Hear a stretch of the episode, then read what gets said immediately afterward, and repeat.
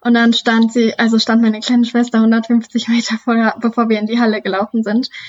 Und, und du wusstest ich, gar nichts davon. Nee, quasi. und ich dachte erst mal, ich, ich halluziniere.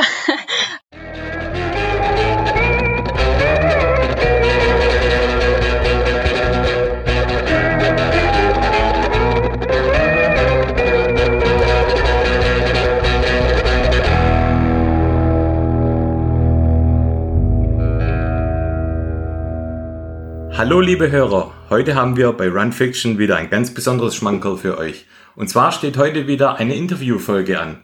Und wir haben sie hier, für euch exklusiv. Die Siegerin der U23-Wertung des Mont Blanc Marathons, die Grand Slam-Siegerin der Salomon Ford Trails und die Siegerin des Transalpine Runs 2019, der neue Stern am Trailrunning-Himmel, Ida Sophie Hegemann. Hallo Ida. Hallo, ich freue mich dabei zu sein. Ja, Ida, stell dich doch mal ganz kurz unseren Hörern vor. Wer bist du? Wo kommst du her? Und wo bist du so laufend unterwegs? Und vor allem, was läufst du für Bereiche?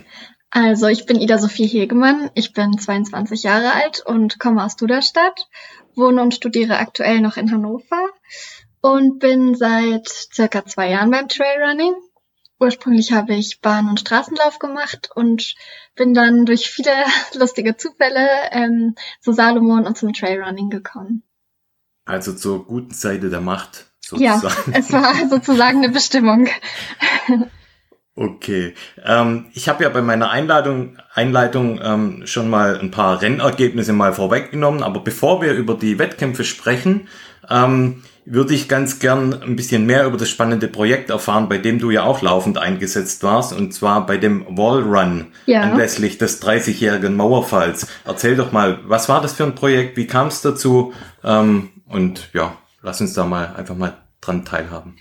Also, als, ich glaube, das war, während ich beim Transalpine Run war, hat mir der Philipp geschrieben, oder er hat uns allen in der Trail-Gruppe geschrieben, ähm, dass er ein der Projekt... Philipp Reiter? Genau, der Philipp Reiter. Die, äh, das, nicht nur am Vorname äh, zuordnen können. Dass er ein Projekt plant, ähm, zum, also anlässlich des 30-jährigen Mauerfalls und wer denn grundsätzlich dabei wäre. Und dann kam halt nach und nach immer mehr Details, dass wir halt die innerdeutsche Grenze ablaufen wollen und ähm, möglichst in neun Tagen und mit dem großen Finale in Berlin ja, Was war das für eine Strecke in etwa, also von der Distanz? Es waren etwa 1400 Kilometer, wovon man halt nicht alle laufen konnte. Wir mussten am letzten Tag morgens mit der Fähre fahren. Ähm, okay. Also gelaufen sind wir, glaube ich, 1100 Kilometer äh, plus minus ein paar extra Kilometer, die wir uns verlaufen haben, was vor allem in den ersten Tagen passiert ist. Aber ähm, ja, das war ein richtig, richtig tolles Projekt. Also ich fand die Tage da richtig toll und würde das auch sofort wieder machen. Ich war auch. Und wo seid ihr denn da gestartet, wenn ich fragen darf? Wo war der Startpunkt? Wir sind im Dreiländereck gestartet. Im Dreiländereck, okay. Ja, genau. Und äh, wie kann man sich das vorstellen? Wie viele Athleten wart ihr? Ähm, wie war das Ablaufen der Strecke? Also wir sind mit ähm, vier Wohnwegen unterwegs gewesen und oh. ähm, also in einem hat sozusagen das Mediateam gewohnt, die das immer alles so gefilmt haben und begleitet haben. Ähm, dann in einem haben die beiden Mädels, die gekocht haben von Salomon und ich gewohnt. Und dann gab es noch ähm, zwei Mitläufern, also einmal die Jungs, da waren Max Zeus, Philipp Reiter und Martin drin und einmal noch die Gruppe 2. Also wir waren in, in, zwei Gruppen unterteilt und haben uns dann jeden Tag die Tagesetappe aufgeteilt.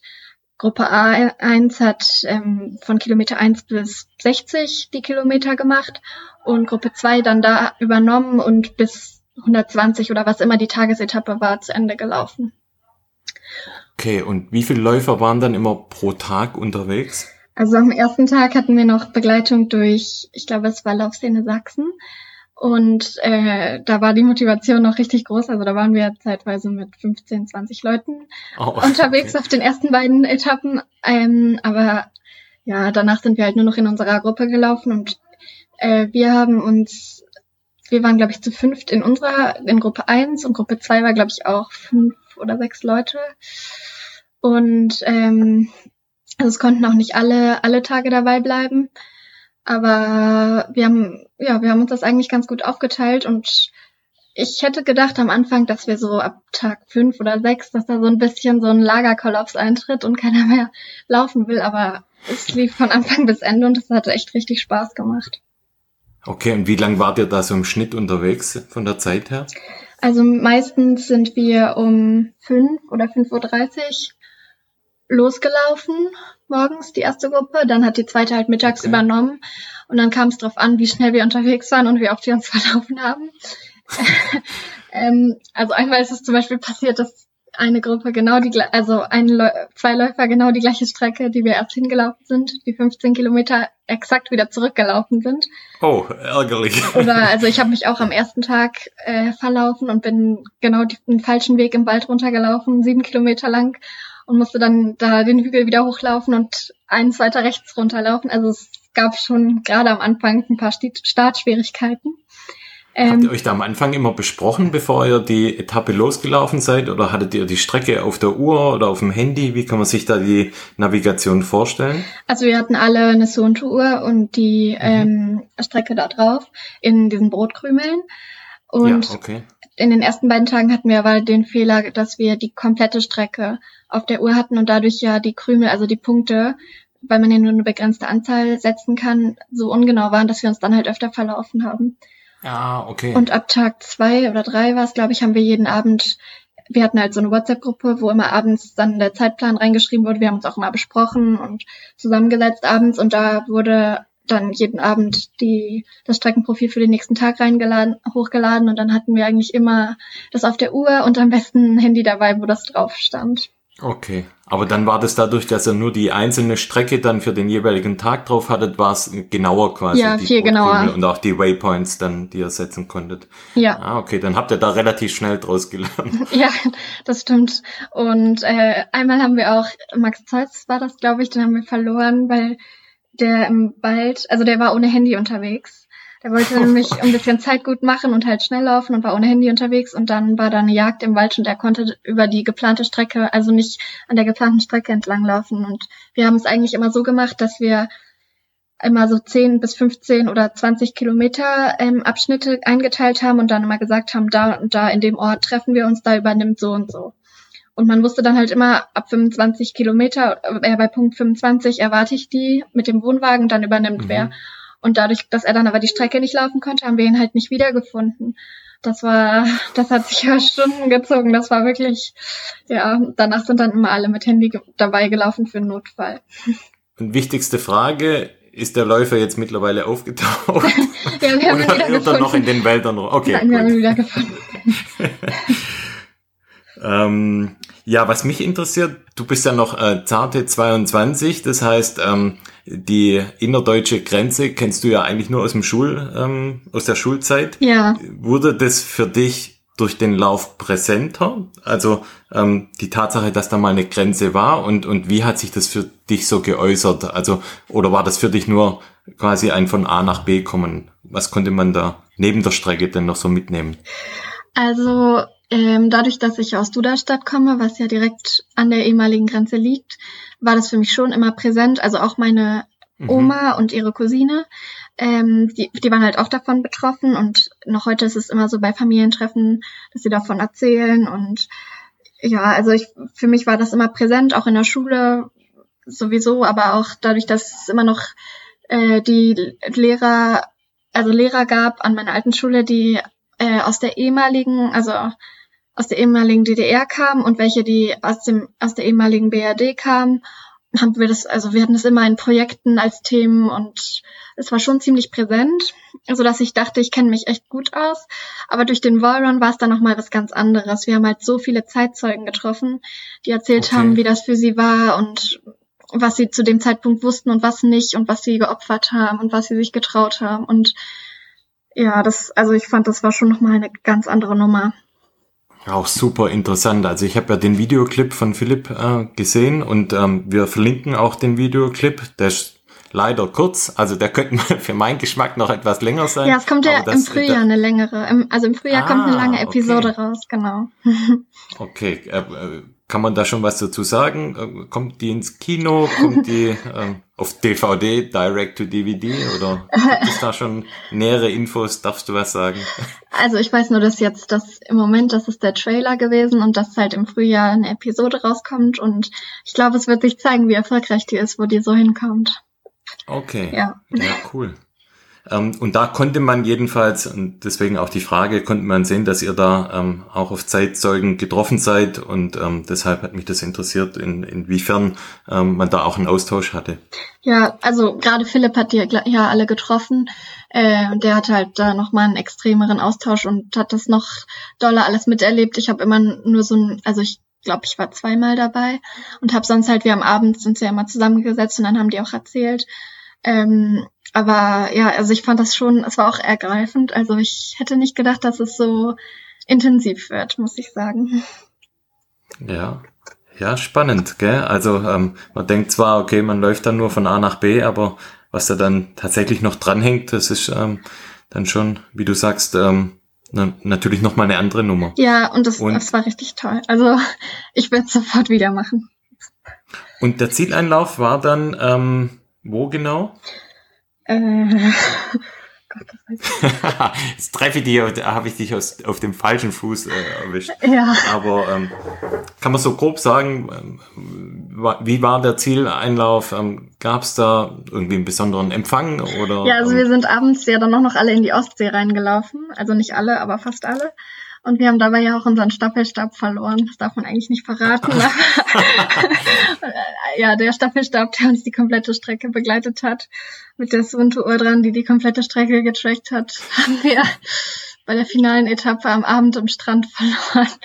Ja, aber das habe ich nicht da, verraten. Da mindestens eine, habt ihr da mindestens eine coole Geschichte dazu, auf jeden Fall, kann man sagen. Ja, wir, wir warten darauf, dass er zu Sunto nach Helsinki rübertreibt.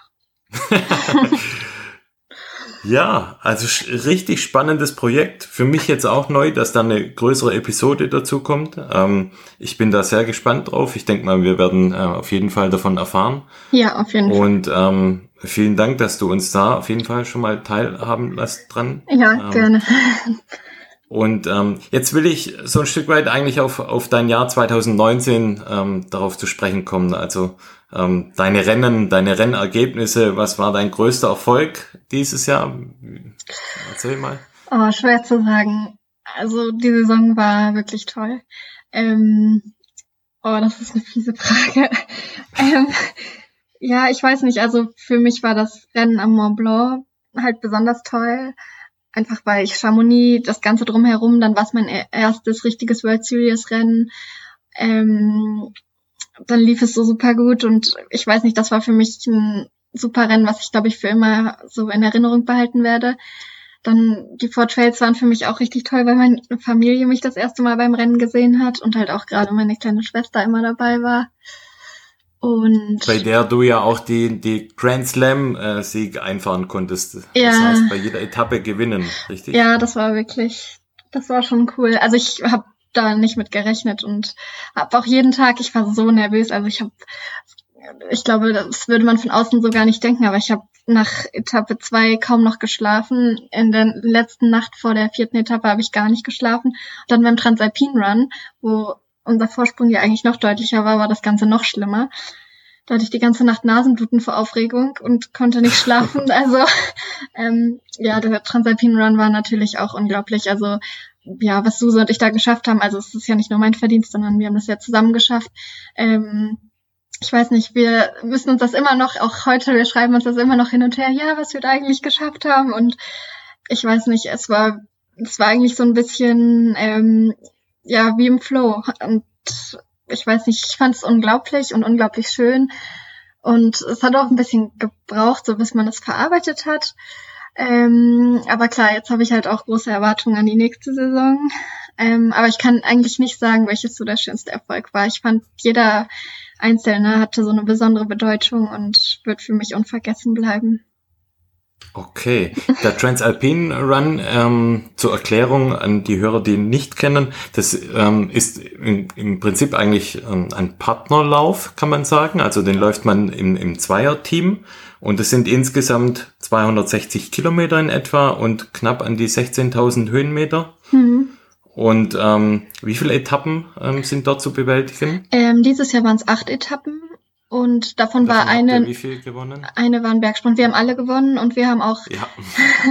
und wir haben auch sogar äh, auf, ich glaube, zwei Etappen oder drei Etappen haben wir sogar den äh, die Streckenrekordzeit von den beiden schwedischen Zwillingen gebrochen. Also wir waren echt gut unterwegs. Ihr hattet, glaube ich, einen Vorsprung von über vier Stunden auf den ja. das zweitplatzierte Team. Ja. Und wer war denn deine Partnerin? Äh, Suse Spanheimer. Die Suse Spanheimer. Ganz das genau. auch für Salomon, soweit ich weiß. Ganz genau, ja. Ist auch bei uns im Team. Und äh, wie wichtig ist ähm, A, einen starken Partner zu haben und B, wie wichtig ist äh, die Chemie äh, untereinander bei so einem Lauf? Ich glaube, das macht so die Hauptsache aus. Also ähm, wir sind vorher nie zusammengelaufen, muss man dazu sagen. Kein einziges, Kein einziges Mal, nein. Krass. Wir hatten es vor, aber wir haben es zeitlich beide nicht geschafft, ähm, was auch zum Großteil mein Verschulden war. Aber ähm, ich weiß nicht, ich habe Suse im letztes Jahr bei unserem Salomon Summit Treffen kennengelernt. Das war ja im Januar in Garmisch-Partenkirchen. Mhm. Und wir haben uns halt auf Anhieb richtig gut verstanden. Und dann, ich glaube, es war Philipp Reiter, der uns gefragt hat, ob wir nicht Lust hätten, zusammenzulaufen. Und dann war es erstmal nur so dahingesagt, ja, machen wir. Aber dann hat sich das halt so realisiert und ja, auf einmal standen wir quasi zusammen am Start. Aber es hat, ich weiß nicht, die Chemie hat super gestimmt. Also wir haben uns eigentlich blind verstanden. Wir hatten nicht einmal, dass wir uns irgendwie gestritten haben. Wir haben uns super unterstützt und also ich weiß nicht, ich könnte mir keine bessere Partnerin vorstellen oder wünschen. Und ich finde selbst immer noch unfassbar, gerade weil wir vorher nicht zusammen gelaufen sind. Aber ja, es, also ich denke, es ist super wichtig, dass man sich im Team versteht. Wir haben es auch selbst so an den ersten drei Tagen miterlebt, wenn wir andere Teams überholt haben oder an andere Teams rangelaufen sind oder zusammen mit anderen Teams gelaufen sind. Wenn die sich gestritten haben, dann haben wir uns nur immer noch mehr unterstützt und gedacht. Okay, das kann man dann dort schon auch beobachten, Ja, ja. dass sich andere Teams da nicht so Ja, gut und, verstehen. und wir haben vorher gesagt, dass egal was kommt, egal wer einen schwächeren Tag hat, dass wir alles zusammenlaufen und immer aufeinander warten. Und das haben wir halt auch von Anfang bis Ende so durchgezogen und wir haben uns immer unterstützt. Selbst wenn es einem von beiden nicht gut ging, hat der noch dem anderen gerufen, oh, du siehst heute super aus, wie du läufst. Und so Okay, ganz am Anfang ja. war es auch so. Ich glaube, am zweiten oder am dritten Tag war es so, dass zu uns äh, abends bei der Siegerehrung erstmal gesagt wurde, ja, ihr dürft nicht so viel reden. Man kann nicht mit euch laufen. Ihr quatscht ja die ganze Zeit. Und so war es halt auch. Also es beschreibt es eigentlich ganz gut.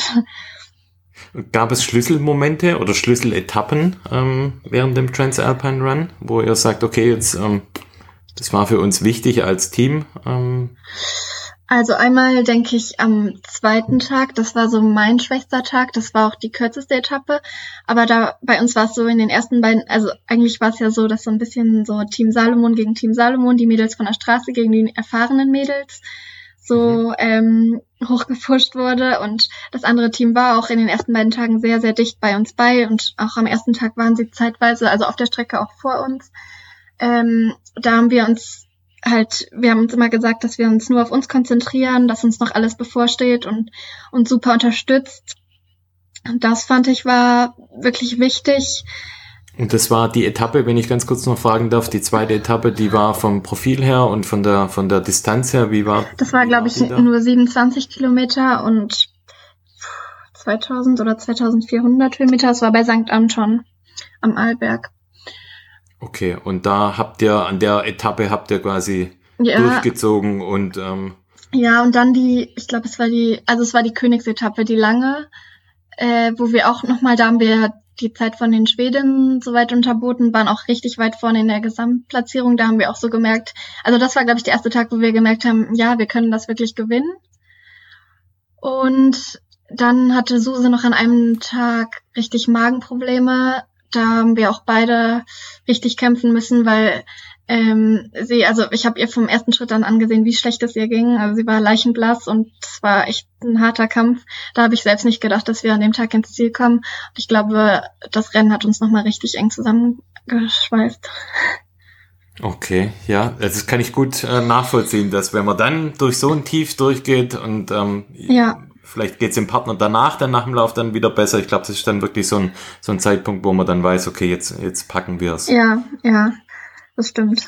Und, Und, und wie war das? Also, als ihr wusstet, wir können das tatsächlich gewinnen, geht man dann eher in eine, ich sag mal, verwaltende äh, Position, dass man sagt, okay, wir laufen es jetzt nur noch, ich sag, ich sag mal vorsichtig, zu Ende, äh, ohne dass wir uns verletzen, oder? Ja, so haben wir es eigentlich Wie war gemacht. da euer Mindset? Also gerade die letzten vier Tage sind wir, also sind wir eigentlich nicht mehr am Limit jetzt gelaufen, sondern hatten auch immer uns vor dem Start gesagt, ja, wir müssen es nur durchbringen, wir müssen nur verletzungsfrei durchkommen und haben auch immer versucht, wenn wir vor dem Start interviewt wurden oder danach nicht so den, also dann hieß es schon immer, ja, ihr habt jetzt so und so einen Vorsprung, ihr könnt das hier gewinnen, glaubt ihr dran? Da haben wir jetzt nicht dann gesagt, ja, wir gewinnen das auf jeden Fall, sondern immer, wir müssen von Tag zu Tag gucken. Und so war das halt auch wirklich gemeint. Wir haben halt immer versucht, uns nur auf den Tag zu konzentrieren, verletzungsfrei und gesund ins Ziel zusammenzukommen und dann weiterzusehen. Okay. Was ja dann auch letztendlich äh, geglückt ist äh, mit dem Zieleinlauf dann der letzten Etappe. Ja, das war wirklich Und- schön. Beschreibt doch mal da nochmal so euer, Ja, euer Feeling, wie das war, dort dann als Siegerinnen einzulaufen. also der letzte Tag war, also ich stand schon an der Startlinie und habe erstmal losgeheult. ähm, hat mich so erstmal äh, getröstet und auch hier Uta, die Streckenchefin, kam auch, ach meine Mädels, ihr schafft das doch, ihr seid so klasse, es war schon wirklich lieb. Und dann sind wir halt ähm, losgelaufen und am letzten Tag wurde die Strecke ein bisschen verkürzt, weil es über Nacht halt geschneit hatte und irgendwie nicht alles belaufbar war und dann ähm, waren wir so bei, ich glaube, einem Drittel bei der Verpflegungsstation und auf einmal war als Überraschung Suses Familie halt da. Und äh, es war total schön. Dann sind wir da kurz stehen geblieben. Und bevor wir weitergelaufen sind und dann, meine Familie war halt nicht da, kamen mir erstmal die Tränen, weil ich gedacht habe, oh, Suse hat so gut, wir gewinnen hier unseren größten Lauf und meine Familie ist nicht da. Und es war halt, es war total schön zu sehen, wie die sich gefreut haben und auch für mich gefreut haben und mich in den Arm genommen haben und einfach total herzlich waren. Und dann äh, sind wir halt weitergelaufen und bei den Four Trails war es immer so, dass immer 100 oder 150 Meter vor der Ziellinie meine kleine Schwester ja auf mich gewartet hat. Mhm. Und ich habe noch nachts um drei, weil ich halt nicht schlafen konnte, meine Mama angerufen und gesagt, Mama, es ist so schrecklich, ihr seid nicht da und ich bin so nervös und ich kann es gar nicht glauben, dass wir vielleicht gewinnen. Und dann hat sie sich mit meinem Papa und meinen kleinen Geschwistern ins Auto gesetzt. Davon wusste ich aber nichts. Also für dieses Jahr eine richtig weite Strecke, weil wir ja so nördlich wohnen und das war ja in Sulden am Ortler. Und dann stand sie, also stand meine kleine Schwester 150 Meter vorher, bevor wir in die Halle gelaufen sind. Und, Und du wusstest ich- gar nichts davon. Nee, quasi. und ich dachte erst mal, ich, ich halluziniere. es war wirklich verrückt. Und dann Suse hat mich sofort in den Arm genommen. Dann musste ich sofort losweinen. Dann hat Suse geweint. Dann hat der, der arme Mann, der die Aufgabe hatte, uns festzuhalten, damit wir halt ein Band aufgespannt bekommen, dass, die- dass die Finish, also dieses Zielband, wo man durchläuft, und wir halt alleine durchlaufen, dass nicht gerade ein Männerteam kommt. Dafür wird man dann an den Rand genommen. Und der arme Mann hatte so damit zu kämpfen, uns festzuhalten. Das war wirklich, aber es war, es war richtig toll. Also den Tag werde ich niemals vergessen und Suse glaube ich auch nicht. Das war, das kann uns keiner mehr nehmen und das kann man auch nicht wiederholen, glaube ich. Ja, krass, man hätte es wahrscheinlich äh, nicht besser ähm, in ein Drehbuch schreiben können, Ja. das, was du da. Ich krieg auch erzählst. jetzt noch Gänsehaut, muss ich sagen, wo ich es erzähle. ja. Ja, cool. Echt, also Hut ab vor dieser Leistung. Ähm, tolle Geschichte. Ähm, wirklich Wahnsinn. Und vor allem das äh, mit den äh, Hintergrundinfos nochmal noch mal natürlich bemerkenswerter und äh, beachtenswerter, ähm, was da oder was ihr da ähm, tatsächlich dann ähm, erlebt habt. Ja, danke. Aber jetzt war ja bei dir die Saison äh, 2019 ja nicht nur Sonnenschein. Nee, Ähm, ähm, ich weiß, da war auch die ein oder andere Verletzung bei dir ja mit dabei. ja. Ähm, ich ich hole dich jetzt ungern von, dein, von deiner Gefühls äh, äh, Achterbahn wieder herunter, aber ähm, erzähl doch mal, was lief so eher schlecht oder, oder verletzungstechnisch? Ähm, was hat dich da noch so begleitet dieses Jahr?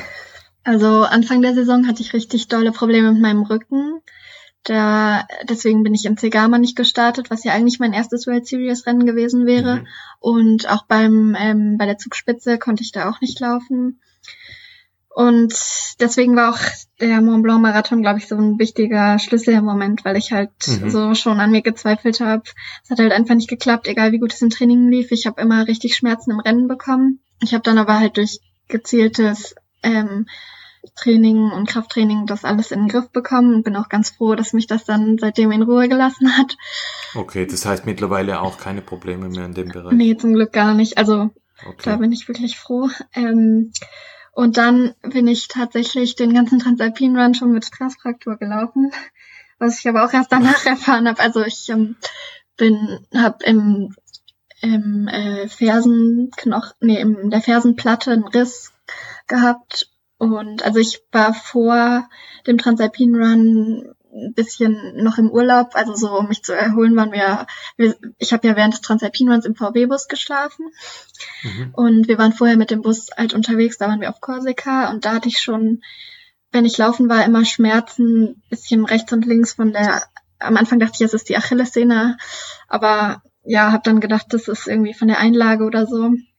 Und beim Transalpin Run durch den ganzen durch die ganzen Emotionen, die ganze Euphorie und den Adrenalin habe ich es halt nicht so gemerkt. Auch im Rennen eigentlich nicht. Nur abends habe ich es meistens gemerkt und morgens, wenn ich meinen Schuh angezogen habe, dass ich da irgendwie Schmerzen habe. Mhm.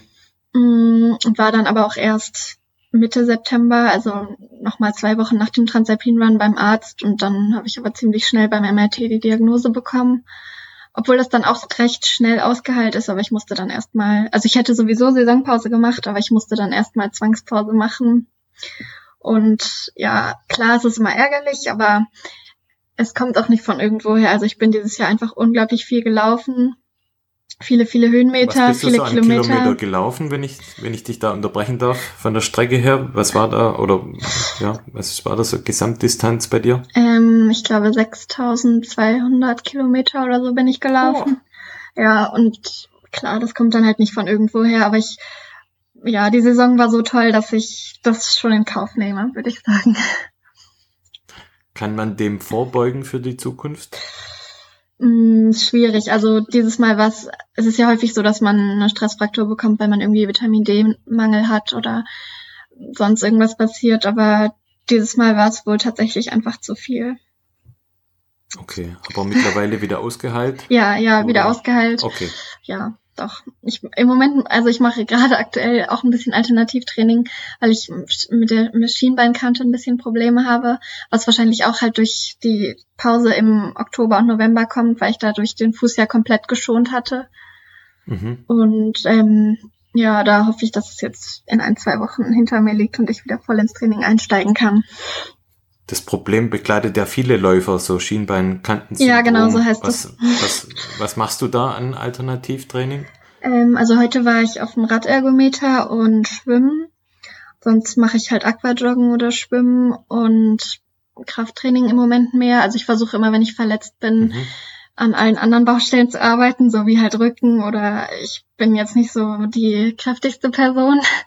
Ähm, ja, ich Radfahren hatte ich eigentlich, das darf man nicht sagen, aber äh, ich, ich oh, das finde ich, ich ganz glaub, schrecklich. Der Großteil unserer Hörer wird auch Läufer sein, von dem her ja, kein Problem. Und klar, ich finde am schlimmsten ist es, wenn man laufen will nicht, und nicht laufen kann, aber ich versuche ja. halt im Wasser im Moment ziemlich viele Einheiten zu machen und fürs Schienbein ansonsten immer kühlen und Wärmesalbe abwechselnd und Quarkwickel.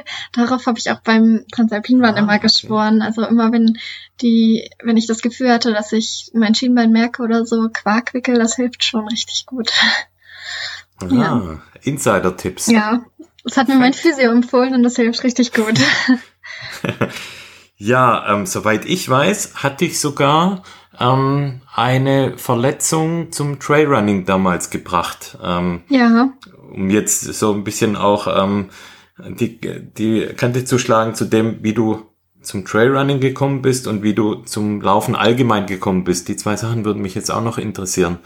Ähm, ja. Hol doch da mal gern noch ein bisschen aus. Also von meinen vielen glücklichen Zufällen. ähm, ja, also ich, ich bin ich bin 2013 ja nach Hannover aufs Sportinternat gewechselt, weil ich Bahnlauf gemacht habe und Straßenlauf. Ich bin damals 3000 Meter Bahn, 5000 und 5 und 10 Kilometer Straße gelaufen und ähm, habe am Olympiastützpunkt hier in Hannover trainiert. Und da hatte ich aber, seit ich auf dem Internat war, immer zu mit Verletzungen zu kämpfen. Und ähm, dann, während ich mein Abitur geschrieben habe, also man geht dann auf so eine kooperierende Schule, dass man eine Schulzeitstreckung hat und morgens Frühtraining machen kann. Während ich mein Abitur geschrieben habe, das war 2017, ähm, hatte ich dann die Diagnose Stressfraktur im linken Fuß. Also jetzt hatte ich im rechten während des Transalpine Runs, da hatte ich die im linken und da hatte ich sie auch im Mittelfuß. Okay. Und ähm, damals war es auch Vitamin D3-Mangel, soweit ich das jetzt richtig sage. ähm, und ja, ich musste dann halt erstmal pausieren. Und ähm, wie es halt meistens so ist, also da finde ich, war es noch extremer, als es jetzt ist, wenn man Pause macht. Jetzt habe ich nicht so den Eindruck, dass ich komplett raus bin, aber da hatte ich erstmal den Eindruck, boah, ich muss wieder von ganz null anfangen mhm. und wollte halt nicht direkt meine Zeiten mit den Tausendern auf der Bahn vergleichen und direkt mit den Landesmeisterschaften 10 Kilometer Straße wieder einsteigen und direkt bei den Crossdeutschen starten, sondern wollte erstmal ein paar Bergläufe machen bei uns zu Hause, also in Duderstadt in der Nähe. Dann, weiß ich nicht, nach Thüringen bin ich gefahren und halt, halt das so ein bisschen genossen, dass mich keiner kannte und ich einfach für mich einen Berglauf machen kann und das auch was ganz Neues war. Und es hat mir halt von Anfang an total Spaß gemacht. Und ähm, da hat mich dann einmal nach einem der Läufe ein Mann angesprochen und gemeint, ja, bei Gore kann man sich im Moment bewerben ähm, für eine Gastetappe beim Transalpin Run. Mach das doch mal, du bist so schnell. Und dann habe ich das halt versucht und wurde tatsächlich angenommen. Und eigentlich wurde mir dann eine andere Läuferin zugeteilt. Das war eine Triathletin, soweit ich das noch weiß. Mhm. Die hatte sich aber, was ich aber nicht wusste, sondern ich bin dann halt nach St. Anton am Arlberg. Und zufällig war das damals genau die Etappe, die ich als Gastetappe laufen durfte, die dieses Jahr bei mir die schlechteste Etappe war, wo es mir so schlecht ging, was ich vorhin meinte. Okay. Ja. Ähm, naja, und die Etappe sollte ich mit der zusammenlaufen und ich war dann da vor Ort und dann haben sie zu mir gesagt, ja, leider hat die sich verletzt im Schwimmtraining. Und dann hatte ich halt erstmal keinen Partner und dann kam ähm, kurz vorm Start Philipp zu mir, also Philipp Reiter, und meinte, ja, ich habe gehört, du bist schnell, wir laufen heute zusammen. Und wir laufen in der ersten Startgruppe, weil eigentlich war es so, dass die Gastrunner alle hinten laufen. Ja, und dann, das war irgendwie fünf Minuten bevor es losging. Und dann bin ich mit, mit Philipp zusammengelaufen und das war halt einfach richtig toll. Also von Anfang bis Ende haben wir, ja, er hat mir von seinen ganzen Rennen und Erlebnissen erzählt und ich war einfach nur sprachlos und beeindruckt und habe gedacht, das will ich unbedingt machen. Und ich hatte so viel Spaß und habe nicht gemerkt, wie die Zeit vergangen ist, obwohl das da für mich halt noch tausendmal anstrengender war als jetzt, weil ich es halt gar nicht gewohnt war. Ich hatte danach so schlimme Blasen und Muskelkater des Todes. Aber ich fand es so toll und war mir ganz sicher, das will ich machen.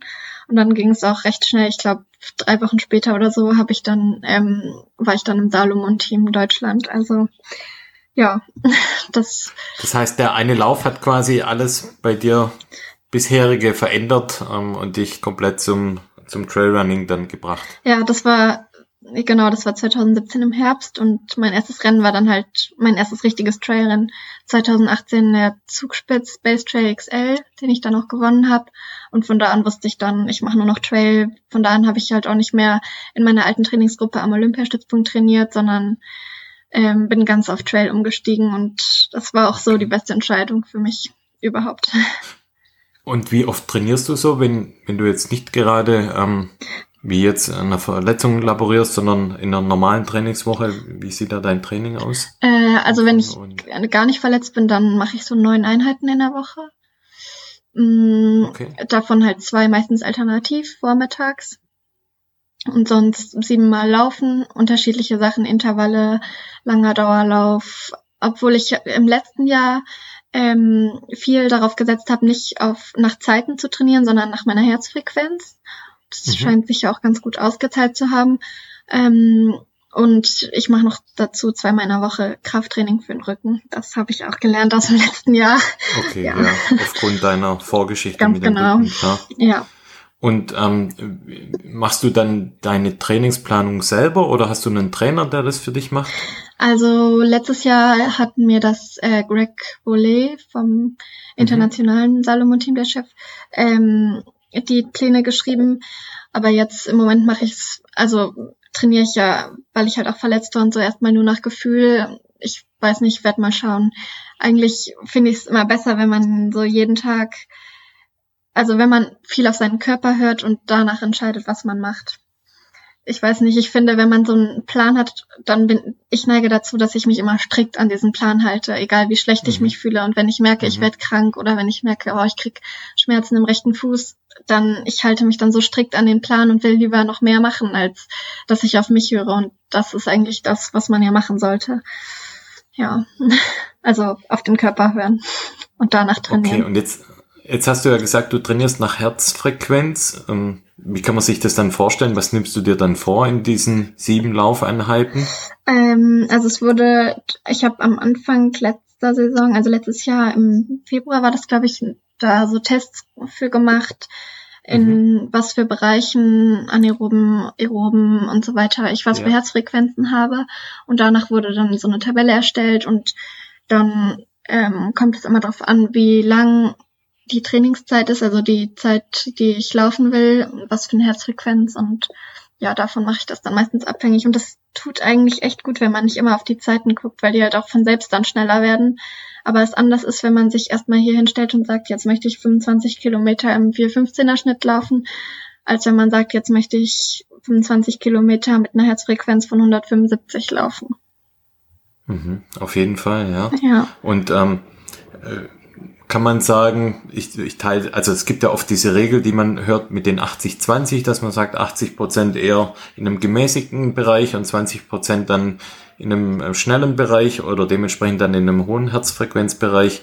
Ähm, Kannst du das beschädigen? Machst, äh, baust du dein Training ähnlich auf oder? Ja, auf jeden Fall. Also allgemein mache ich meistens ähm, zwei Wochen Belastung und dann eine ruhigere Woche, wo ich auch meistens ah, okay. 100 Prozent mhm. ruhiger mache. Also nicht irgendwie eine schnelle Einheit, sondern die mache ich dann komplett ruhig. Und ja, auch sonst, also ah, ja, 80-20 beschreibt die anderen beiden Wochen eigentlich ganz gut. Okay. Hast du ähm, einen Tipp für, gerade wenn man jetzt sagt, ähm, kalte Jahreszeit, dunkle Jahreszeit, ähm, gibt es bei dir auch so Motivationskniffe, die du anwenden kannst, wenn du mal keine Lust aufs Laufen hast? Also im Moment würde ich gerade alles dafür geben, laufen zu können. ähm, nein, also klar, ich glaube, jeder kennt das, dass man auch mal so einen Tag hat, an dem man nicht unbedingt Lust hat. Aber ich denke dann immer, zum einen trainiere ich jetzt für den Sommer und für den Erfolg im Sommer. Und jeder hat, glaube ich, so kleinere Ziele, die er sich vornimmt. Und wenn das ein Finishen von irgendeinem Lauf ist, an die man dann denken sollte. Und zum anderen ähm, finde ich, dass das Gefühl nach so einem Training, wenn man dann wirklich draußen war und trainiert hat, unbeschreiblich ist. Also man setzt sich ja dann, also ich finde, wenn man auf dem Sofa gesessen hat, kann man niemals so ein gutes Gefühl kriegen, wie wenn man dann wirklich trainieren war. Und ja, also es lohnt sich ja dann doch, sich zu quälen. Das stimmt in der Tat, kann ich unterschreiben. Es war immer schwierig, dann äh, sich, sich dann wirklich aufzuraffen, aber danach ist immer gut. Ja, und ich, also ich mache meistens mein Training sowieso vormittags, also vor allem anderen vor der Uni, vorm Arbeiten, vorm, bevor ich andere Termine habe weil ich finde, wenn man das erstmal den Tag lang so, also klar, manche können sich das nicht anders einrichten, aber ich trainiere dann, stehe dann auch um halb fünf auf oder so, um noch laufen zu gehen, weil ich finde, man kann es dann nicht so vor sich herschieben. Man hat es schon direkt mhm. hinter sich und morgens ist man noch nicht so, dass man so viel darüber nachdenkt, wie wenn man den ganzen Tag weiß und nachher muss ich, weiß ich nicht, ja, die und die anstrengende Einheit machen oder so. Also ich persönlich bevorzuge es morgens früh zu trainieren. Das heißt, wenn du dann morgens ganz früh trainierst, dann bist du auch mit Stirnlampe jetzt zu der Jahreszeit dann unterwegs oder wie kann man sich das vorstellen? Ja, ja, genau. Schon, okay. Doch. Ja, okay. Ja, für mich funktioniert das zum Beispiel gar nicht, morgens früh zu trainieren. Mit der Arbeit wahrscheinlich, oder? Ja, ich, nee, ich komme einfach nicht aus dem Bett raus. okay, nee, das Problem habe ich nicht. Ich bin Frühaufsteherin. Ich glaube, das habe ich von meiner Mama geerbt. Also das ist auch immer noch, egal um wie viel Uhr ich aufstehe, meine Mutter hat mir eine halbe Stunde vorher schon Guten Morgen geschrieben. Okay. Das ist unglaublich, ja. Ich war gestern Abend noch um 22 Uhr bin ich los äh, auf die Bahn. Oh nee, das wäre mir viel zu spät. Ja, aber so ist es natürlich auch unterschiedlich. Gell? Man muss immer gucken, wie, wie schafft man es in den Alltag rein. Das, was du sagst, sind natürlich ähm, super Vorteile, muss jeder für sich selber entscheiden, aber ähm, Fakt ist natürlich, nach dem Training immer gut. Ja, ja, das stimmt. Ich glaube, das ist auch ein Stück Gewöhnungssache. Also ich könnte mich jetzt auch nicht so schnell umgewöhnen, abends zu trainieren. Mhm. Auf jeden Fall, ja, klar. Und ähm, ja, wichtig ist, dass man weiß, ich mache das heute und ähm, da darf es dann eigentlich keine Entschuldigung geben, höchstens der Körper äh, hat gar keine Lust auf Training. Ähm, aber dann funktioniert das in der Regel auch, wenn man es vorher quasi klar zieht für sich, äh, heute wird trainiert. Ähm, und dann klappt es in der Regel. Ja, ganz genau. Ja, vom Training, von deinem Training hin zu 2020. Wir sind ja schon in 2020. Mich würde interessieren, was gibt's denn für Ziele für dich 2020? Was für Rennen stehen an? Ähm, möchtest du verschiedene Läufe oder äh, Siege von den Läufen? Möchtest du da ähm, die Verteidigung der Siege anstreben? Wie sieht da deine Planung, wenn es schon eine gibt für das Jahr 2020 aus? Also es gibt schon eine grobe Planung. Ähm, ich starte die Saison in Südtirol mit dem Ötzi Trail ähm, im Ende März. Dann möchte ich unbedingt den Mont Blanc Marathon wieder laufen. Der ist ja auch wieder Teil der Golden Trail World Series. Und oh ja, da wollen wir, oder gehen wir ja auch hin, Flo und ich. Ach so. Wir haben, ja. Genau, dann sehen wir uns da vielleicht. Vielleicht könntest du uns ja noch äh, Tickets oder Startnummern für den Marathon besorgen. ja, also ich äh, kann es auf jeden Fall nur empfehlen, dort zu laufen. Äh, ja, ich weiß nicht, also für mich kümmert sich da gerade Philipp drum, deswegen kann ich da jetzt keine Versprechung machen, aber also es lohnt sich auf jeden Fall, das zu laufen. Und Chamonix ist es so schön. Also ich weiß nicht, das habe ich letztes Jahr ein bisschen verzaubert, deswegen will ich das dieses Jahr unbedingt wieder laufen. Ähm, es war aber auch einfach cool, weil wir da mit dem internationalen Team halt zusammen gewohnt haben, fast die ganze Woche vorher in so einer Lodge und also ich weiß nicht, das war eine der tollsten Wochen letztes Jahr. Internationales Team heißt, wer war da so am Start? Ähm, alle, also Elian, Stian, Remy, ja, es war alle, die international für Salomon starten, auch die haben da alle, zusammen die gewohnt. und Namen haben, ja. die man so kennt. Und ich, und ich, ich lerne immer noch von allen dazu. Das ist ganz nett, ja. Ich kann mir vorstellen, dass man da richtig viel auch mitnehmen kann, so von den erfahrenen Läufern. Ähm, ja, voll. Und es waren was alle. So Psychologie angeht und ähm, Trainingstipps wahrscheinlich, wie man Lauf ja, angeht. Ja, total. Also ich war auch gerade in beim Mont Blanc war ich, ich glaube, drei Tage vorher mit Mac, Mac McKenzie auf der Strecke. Die hat mir dann noch Tipps gegeben, weil sie die Strecke schon dreimal gelaufen war oder zweimal, wo man wie das angehen sollte. Und also ich weiß nicht, ähm, bevor ich die das erste Mal alle getroffen habe, war ich auch noch so skeptisch, weil ich sie nur aus Social Media kannte und wusste, wie berühmt mhm. und gut die sind und hatte so richtig Respekt. Aber die sind immer so herzlich und also das ist schon richtig toll. Ich kann da richtig viel mitnehmen. Das stimmt. Ja, cool. Ja. Also, ähm, ja. wir haben Mont Blanc Marathon, wir haben Innsbruck. Äh, nee, nee, Südtirol, nicht Innsbruck. Südtirol, ja. sorry. Ähm, Gibt's die Verteidigung des Grand Slam? Ja, das möchte ich gern versuchen, ganz genau. Also die Fort Trails will ich auf jeden Fall laufen. Äh, meine kleine Schwester ist auch dabei, da bestehe ich nämlich drauf. Laufend oder im Ziel dann? Nein, nur im Ziel. Die ist ja erst fünf, also die ist nur, wartet nur im Ziel. Ähm, und dann möchte ich den Transalpine Run auch wieder laufen. Dieses Jahr aber im Mixteam. Ähm, okay. Weil ich denke, das, was Suse und ich dieses Jahr geschafft haben, werden wir halt äh, 2019 geschafft haben, werden wir eh nicht wiederholen können. Deswegen ähm, haben wir, also für uns stand gar nicht zur Frage, ob wir das nochmal laufen, sondern ähm, ja, also ich glaube es wahrscheinlich im Mixteam, ist aber noch nicht so ganz sicher mit wem. Und äh, wird Suse Spannheimer auch im Mixteam starten? Nee, also soweit ich weiß, läuft auf keinen Zweikampf einstellen dann der Mixteam Staffel.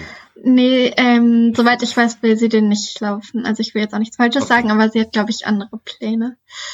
Okay. Und ähm, ja, dann will ich noch in den Dolomiten laufen. Das Sky Race ist auch von der World Series.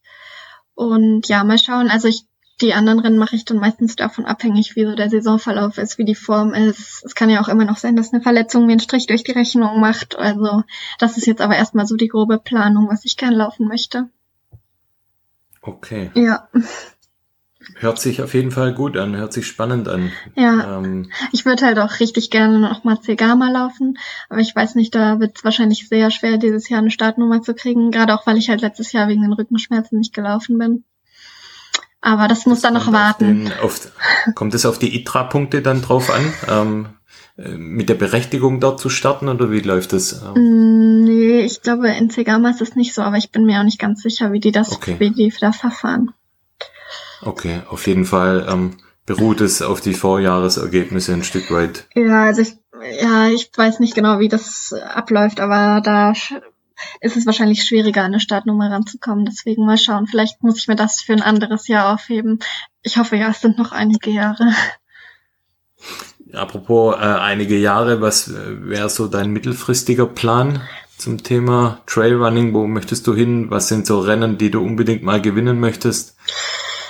Puh, also ähm, erstmal möchte ich unbedingt in die Berge. Den kleinen Wunsch erfülle ich mir ja jetzt schon im Februar mit dem Umzug nach Innsbruck. Und dann würde ich schon gern sehen, so zu was ich fähig bin. Also wenn ich vor allem in den Bergen trainieren kann, weil es ist halt hier in Hannover und auch in Uderstadt super flach, da kann ich halt nicht wirklich trainieren für die Berge. Mhm. Ähm, da bin ich nochmal gespannt. Ja, dann muss sich die Konkurrenz aber warm anziehen, wenn du in die Berge ziehst. Erstmal muss ich verletzungsfrei und gesund bleiben, aber ähm, ja, mal schauen. Und also da geht auf jeden Fall so ein kleiner Traum von mir in Erfüllung. Und dann Klar möchte ich irgendwann in ein paar Jahren bei der Red Series richtig oben bei den Frauen mitrennen können, ums Podest. Das ist so mein Ziel. Ja.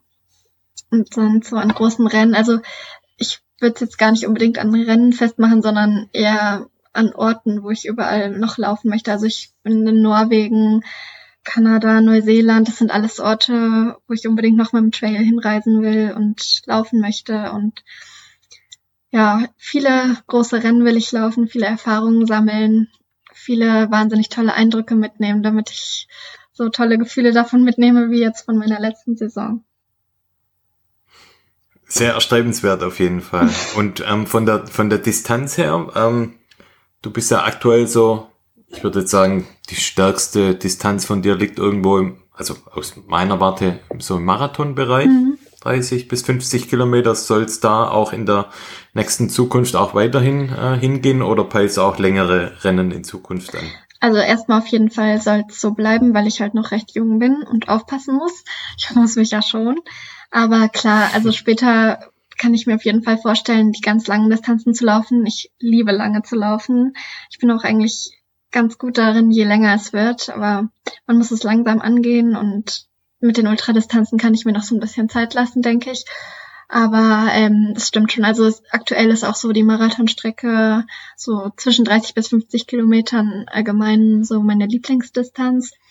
Obwohl ich dieses Jahr zum Beispiel bei dem ersten Trail, der geplant ist in Südtirol, da will ich auch 15 Kilometer beim Sky Race laufen. Mhm, okay. Also auch mal was Kürzeres. Ähm, weil es halt auch wichtig ist für die Schnelligkeit, dass ich auch die kürzeren Strecken weiterhin laufe dann mal schauen, was so in den nächsten Jahren hingeht. Okay. Ja. Dann haben wir zum Abschluss noch die Blackbox-Fragen. Okay. Hast du das Interview gehört von, äh, von Moritz auf der Heide, das wir damals äh, geführt haben? Ja, aber nicht ganz bis zum Ende. Aha, okay. Das hättest du lieber mal gemacht, weil am Ende des Interviews ähm, habe ich für den Moritz noch ein paar Blackbox-Fragen. Ähm, oh je, also kann ich mich jetzt gestellt. nur blamieren. Und ähm, du darfst dich jetzt auf die Blackbox-Fragen, das sind sieben Stück, okay. ähm, freuen.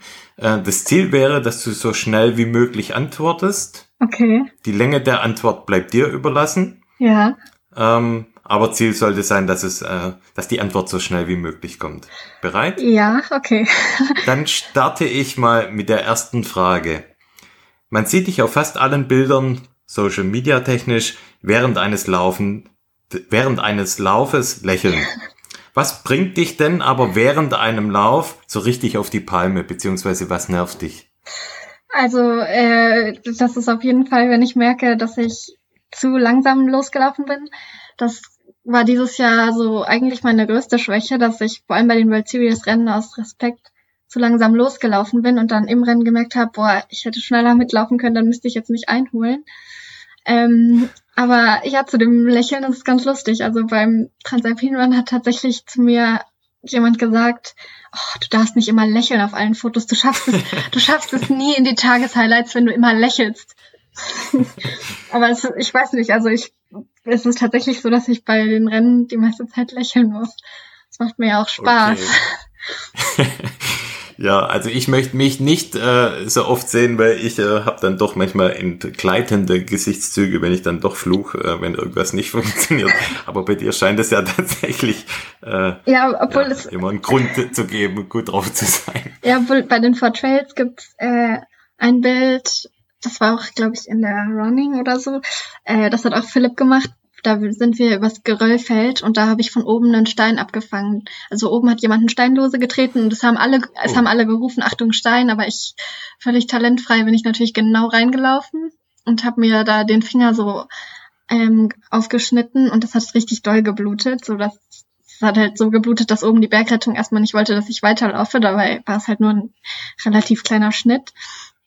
Aber da hat äh, Philipp auch ein Foto gemacht und da sieht man es meinem Gesicht richtig an. Also da bin ich schon richtig am Kämpfen. Oh, das wäre doch vielleicht ein Bild für unseren äh, Instagram-Account, äh, wo die Hörer dann dich auch mal nicht lächelnd sehen. Okay, ich schick's dir. Ah, okay. ja. Okay. Zweite Frage, Ida. Du studierst ja gerade Architektur. Ja. Ein Haus baut man ja auf einem Fundament mit passender Statik äh, auf und man muss da einiges beachten, ja. dass man Schritt für Schritt vorgeht. Und ähm, die Frage ist, wie sollte sich denn ein Trailläufer trainieren, beziehungsweise was sollte derjenige wann aneignen, damit er architektonisch deiner Meinung nach richtig aufgestellt ist? Auf jeden Fall langsam steigern, also langsam anfangen. Ähm, die Distanzen langsam steigen, die Geschwindigkeiten langsam steigen und ganz viel Wert auf Alternativtraining legen. Okay. Frage Nummer drei. Bevor du Architektur studiert hast, hast du ja Jura studiert. Ja. Das heißt, Paragraphen sind dir ja nicht ganz fremd, richtig? Ja, richtig. Okay.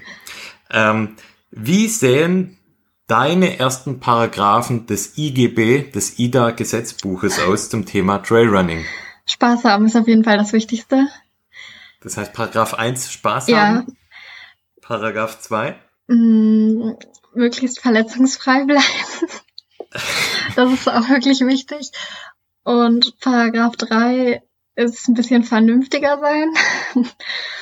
Mm, ja, Paragraph 4, gute Frage, ist, äh, ja, ich könnte mich öfter mehr dehnen und äh, nach Rennen wahrscheinlich besser länger auslaufen.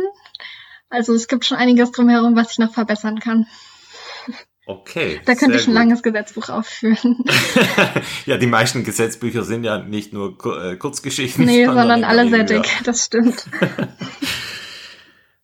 Frage Nummer vier. Vervollständige diese Zeitungsüberschrift. Ida Sophie Hegemann wird 50. Bei ihrem Geburtstag kommt es zum Eklat. Denn? Oh Gott. Äh, sie läuft immer noch. Frage Nummer 5. Die Run-Fiction-Fee Flo Fadenmann in Glöckchenschuhe und Zipfelmütze kommt zu dir und unterbreitet dir ein Wunschangebot. Für was entscheidest du dich? Die Verteidigung des Grand Slam-Titels bei den Four Trails oder du läufst die Meile unter vier Minuten? Auf jeden Fall die Verteidigung des Four Trails-Titels. Okay, das spricht auf jeden Fall dafür, dass du ähm, äh, Trailläuferin bist. Mit ganzem Herzen, ja, auf jeden Fall. Frage Nummer 6. Welches nicht sportliche Hobby bzw. Eigenschaft ist bei dir besonders gut ausgeprägt? Ich würde sagen Shoppen. shoppen. Kurz prägnant, gut. Na, shoppen, essen und zeichnen. Nein, ähm, und auf jeden Fall meine kleinen Geschwister. Die stehen auch ganz weit oben. Okay, und Frage Nummer sieben, die letzte Frage, dann bist du schon durch, durch die Blackbox-Fragen. Mit welcher berühmten Persönlichkeit würdest du gerne mal einen Trainingslauf machen? Sportler oder Nicht-Sportler, ganz egal. Also. Und warum? Also, ich hätte, vor der Saison hätte ich noch gesagt, mit Kilian Jornet unbedingt, weil er halt der Trailläufer schlechthin ist, der beste Trailrunner der Welt. Und, ähm, aber in, äh, Sierra, bei Sierra Zinal, da hatte ich das Glück, dass ich mit ihm und Lucy und Remy und also wir sind alle zusammengelaufen. Das, also natürlich bin ich mit Kilian etwa die ersten, ja, ich will nicht lügen, 500 Meter vielleicht zusammengelaufen. Und dann war es schon schneller, auch wenn es für alle ein lockerer Dauerlauf werden sollte. Aber das hätte ich auf jeden Fall vorher gesagt. dass das mein Wunsch ist, einmal mit ihm als Idol zu laufen. Und jetzt, ähm, puh, schwer zu sagen. Na, mit der Run Fiction Fee. Mit der würde ich auch laufen. Ah. da würde sich freuen, da er heute ja nicht da ist. Also das heißt, ähm, vielleicht können wir da mal einen gemeinsamen Lauf mit ihm. Ja, klar. Äh, arrangieren. Also wenn wir alle beim, genau, wenn wir alle im Mont Blanc Marathon laufen, dann gehen wir genau. da vor den Tag zusammen locker laufen. 30 Minuten das oder machen wir, versprochen. Das ist gut. locker nach unserem ja, Maßstab. Ja, der Deal steht. Nein, der Deal steht. okay. Sehr gut. Ja, Ida, du bist äh, bravourös äh, durch die Blackbox-Fragen gekommen. vielen, vielen Dank äh, für das Interview. Es war wirklich sehr, sehr spannend, äh, sehr unterhaltsam. Wir haben über ganz vieles gesprochen. Ähm, ja, ja, merci beaucoup. Vielen Dank, mir hat auch total viel Spaß gemacht. Ähm, ja, ich kann nur Danke sagen. Du darfst noch ganz kurz sagen, wo man dich äh, findet auf den sozialen Medien, wenn man nach dir sucht. Ähm, da einfach vielleicht nochmal ganz kurz, ähm, wo ja, ich bin, muss man ich bin bei Instagram und da heiße ich Running Ida. Auch sehr kreativ. ja. Facebook auch? Ja, da heiße ich Ida Sophie Hegemann. Das ist auch nicht schwer zu finden. Okay. Okay, sehr gut. Ja, wie gesagt, vielen Dank. Ja, gerne. Ich wünsche dir alles, alles Gute für die Saison 2020. Ich wünsche dir, dass du verletzungsfrei bleibst ja, und ich Dank. wünsche dir eine super gute Saison und äh, freue mich darauf, wenn wir dann auch unseren gemeinsamen kleinen Lauf äh, miteinander haben. Und ähm, bis dahin, alles Gute. Vielen, vielen Dank.